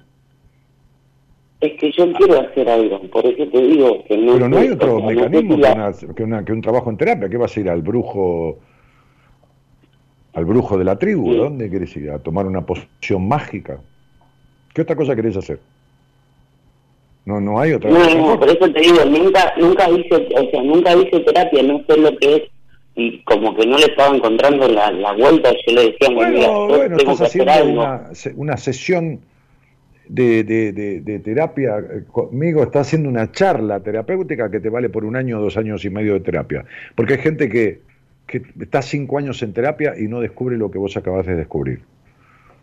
Las cuestiones intrínsecas de tus similitudes y espejamientos con tu madre, la carencia de padre que no protegió de esa madre, las- la madre intrusiva, los prejuicios que tenés en la culpa de disfrutar, el tipo de vínculo que tenés, de- de- del hombre aniñado que siempre toda mujer abandonada por el padre termina eligiendo. Un psicópata o un hombre niño, porque, porque eh, ambos repiten el abandono, ¿no? Este, to- todos estos conflictos que se tardan años en descubrir muchas veces, en la mayoría de las terapias, no en el 100%, pero en más del 90%, vos acabas de descubrirlos. Bueno, Bueno, entonces te voy a... entonces te agarrate esta charla, sentate con alguien y decirle, mira, este tipo me dijo todo esto, que la verdad que es así, ¿no? Sí, no porque yo quiera tener razón, no me importa un pito, yo porque te coincide. Y, y le mostrás y decís, tengo que arreglar todo esto. Pero todo esto es desde tu vacío existencial y tu melancolía hasta tus conflictos con el disfrute, el juego y la sexualidad. Todo, ¿eh? No dejes ningún temita aparte, o que el terapeuta no de, no, bueno, eso no es para, no, chavo, andate, levantate. Donde dijo, no, eso no es para hablarlo acá, o eso será mucho más, o, nunca, no, chao, andate. Entonces, digo, este, sentate con alguien y arregla esto, porque empeora, ¿eh? Empeora. Empeora. Siempre empeora lo que uno no arregla. Imagínate que hubiera dejado el calefón roto, la pava rota, el termo roto, todo roto. Eh, empeora, Sí, sí. claro. Así que dale. Yo te voy a escribir en privado porque en realidad... No, sí, bueno. Jiménez, lo que quieras o no, tratalo con alguien, pero tratalo, mujer de Dios. Sí, sí, quédate tranquilo que sí. Un beso grande. Muchas Yo gracias. Yo me quedo tranquilo, vos tenés que estar tranquila. Bueno, dale. Che, estamos en la hora, ¿no? Estamos estamos en, en tiempo de. casi en tiempo de descuento ya. Bueno, pon el temita que nos vamos con él.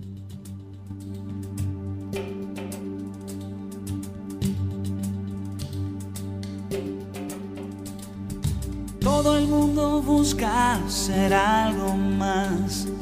Casi nadie quiere la soledad. Somos diferentes, cada uno especial. Buscamos a alguien que nos pueda guiar, como un gran hermano en quien confiar. Mírate a ti mismo, todo un ser especial. Vive la vida de su poder sin ningún temor. Vive sin mirar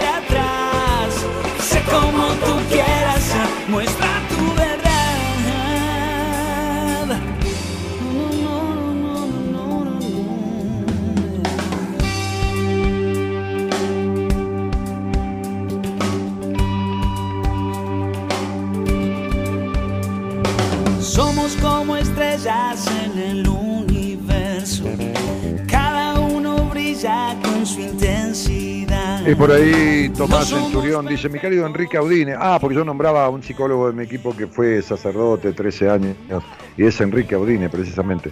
Hace dos semanas me dio el alta definitiva, quedé más que satisfecho con la atención y el compromiso que tuvo para conmigo. Bueno, Tomás, me alegro mucho este, que te haya ido bien en el trabajo de terapia con Enrique.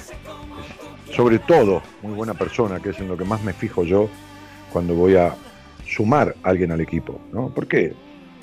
terapeuta, psicoterapeuta, hay millones, pero es importante que sea buena persona, por supuesto que tenga conocimiento, pero después los vínculos se van armando o no, ¿viste? No todos los terapeutas sirven para todas las personas, ni todas las personas afinan con todos los terapeutas, psicoterapeutas.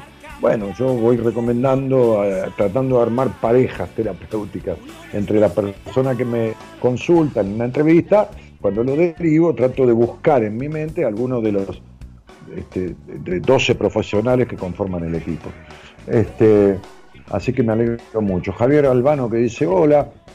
eh, y, y bueno, nos estamos yendo de la mano del señor Gerardo Subirana que opera técnicamente y musicaliza este programa.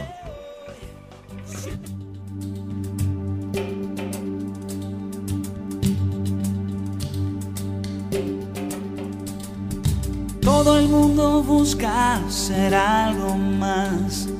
Casi nadie quiere la soledad.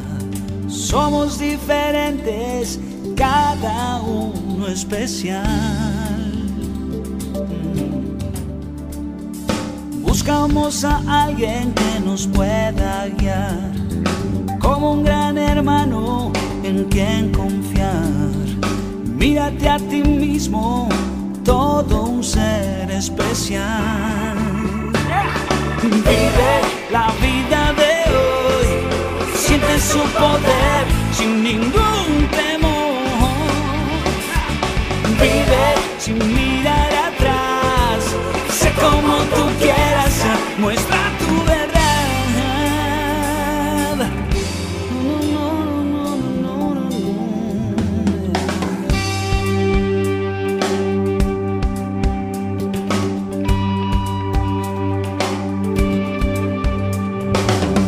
Somos como estrellas en el Y en la producción del programa ¿eh? está ahí este, la- las mellizas. Las mellizas, las gemelas, ¿eh? Eloísa y Norita Ponte. Norita, la, la, la, la- la- Norita, ¿cómo hacemos si me la chiquita? No me acuerdo cómo le pusiste. No, no me acuerdo. Nu y Eve. Ah, sí, sí, sí, sí. Este, bueno, nos estamos yendo, saludando a todos, agradeciéndoles por haber estado. Mañana va a estar el licenciado en psicología de la Universidad de Buenos Aires, Pablo Mayoral, que además es astrólogo él. Así que, bueno, nada, pueden jugar un poco con, con lo que sabe de psicología, más lo que sabe de astrología, interactuar con él. Les mando un cariño grandote, buenas noches y muchas gracias por estar. Somos diferentes, cada uno especial.